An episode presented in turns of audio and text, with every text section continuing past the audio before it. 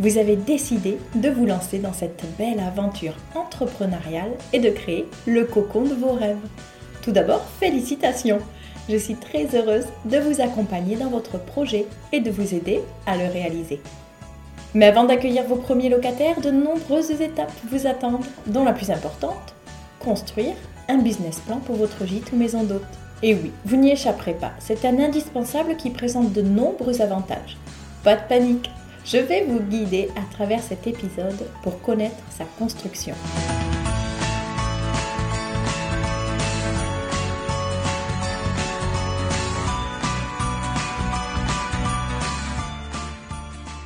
Tout d'abord, on commence par une courte définition pour comprendre à quoi correspond ce document. Un business plan ou plan d'affaires consiste à réaliser un dossier de présentation de votre projet, de gîte ou de maison d'hôte.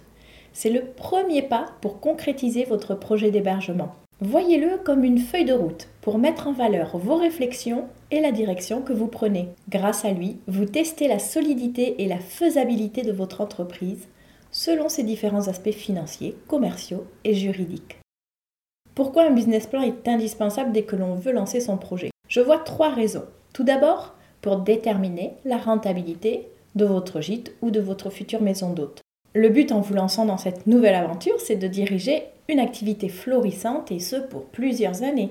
Dans le business plan, on va construire un prévisionnel financier de 3 ou 5 ans et une stratégie commerciale. Vous prouvez ainsi que vous allez créer une entreprise rentable avec un investissement contrôlé. La deuxième utilité du business plan, c'est de trouver un financement. Vous ne réalisez pas tout ce travail minutieux uniquement pour vous.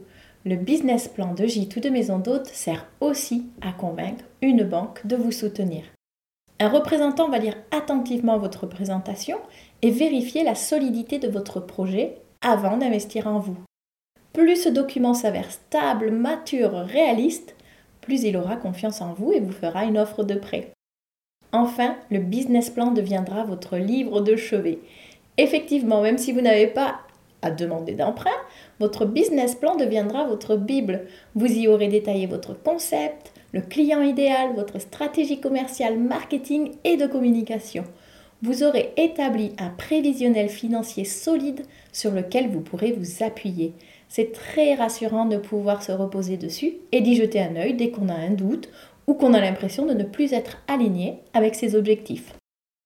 Alors comment se construit un business plan? La première partie, l'executive summary. On commence tout d'abord par l'executive summary ou le résumé opérationnel.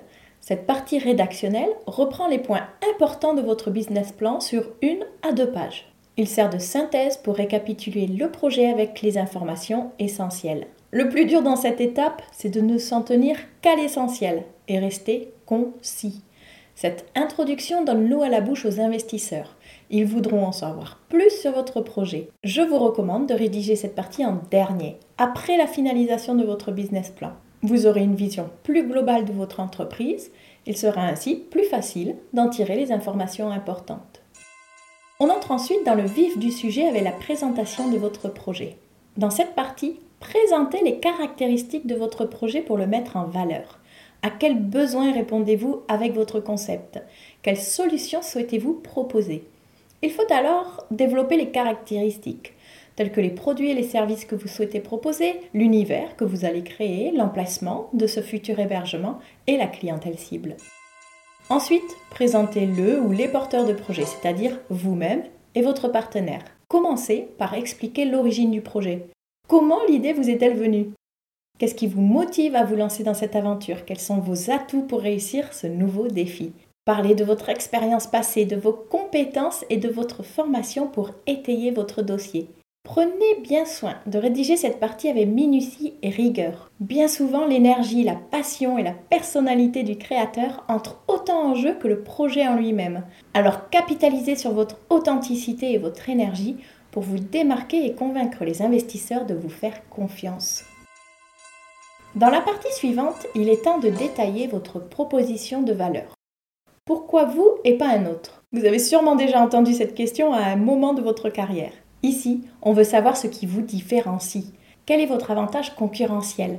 Comment vos offres et services répondent-ils aux besoins de votre clientèle? Capitalisez sur des éléments tels que les services que vous fournirez, votre savoir-faire, des partenariats, etc. Posséder une proposition de valeur claire et convaincante facilite la conversion des prospects. Et c'est une partie indispensable pour prouver votre légitimité face à un banquier. Nous arrivons ensuite à l'étude de la concurrence. Une étude approfondie permet de mieux connaître le marché sur lequel vous souhaitez vous implanter grâce à la récolte et l'analyse de données. À vous d'étudier les tendances du marché, le potentiel touristique de votre région, les contraintes réglementaires du secteur, les besoins en hébergement de votre localité, la concurrence, etc. Il va falloir jouer aux espions et aller traquer la moindre information.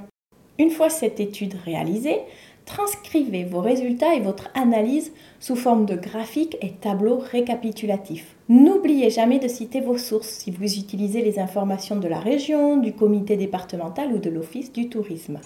Une fois la situation du marché bien établie, comment allez-vous gagner en visibilité auprès de votre cible? Qui est votre clientèle? C'est tout un travail préparatoire qui découle de l'étude du marché menée en amont. À vous de démontrer votre stratégie commerciale. Allez-vous allouer un budget à la publicité? Quelle est votre stratégie digitale? Sur quelle plateforme serez-vous présent? Faites-vous le choix d'un label Etc. L'enjeu de cette partie est de démontrer que vous n'avez négligé aucun détail et que vous savez parfaitement comment atteindre votre cible et la convertir en client. Enfin, on entre dans la partie financière et juridique de votre business plan. N'hésitez pas à vous faire accompagner par un expert comptable pour vous guider sur ce pan de votre projet d'entreprise. Il s'agit d'évaluer le budget de l'investissement, vos charges annuelles et de projeter votre rentabilité. Je ne rentrerai pas davantage dans le détail aujourd'hui, vous retrouverez dans le centre de ressources de la plateforme un grand nombre d'outils pour vous aider à construire ce business plan, le prévisionnel notamment réalisé par Marion Bonzon-Malaisé, notre experte financière. Vous avez aussi un article qui sortira très bientôt sur l'étude de la concurrence. Enfin, étayez votre business plan avec le plus de documents justificatifs possible. Il donne un aspect encore plus concret pour présenter votre future entreprise. Cela peut être votre CV et celui de votre partenaire, le cadastre, les plans de l'hébergement, des photos de votre futur cocon, des images vues du ciel, la localisation sur Google Maps des principaux sites touristiques alentours, un planning prévisionnel d'occupation, vos relevés de banque des derniers mois, un rétro-planning, etc. J'espère que vous y voyez déjà plus clair sur ce que doit contenir votre business plan. Sa rédaction est primordiale pour lancer votre activité en toute sérénité. N'hésitez pas à vous renseigner autour de vous et à solliciter notre équipe pour répondre à toutes vos questions. Excellente journée et à demain pour un nouvel épisode.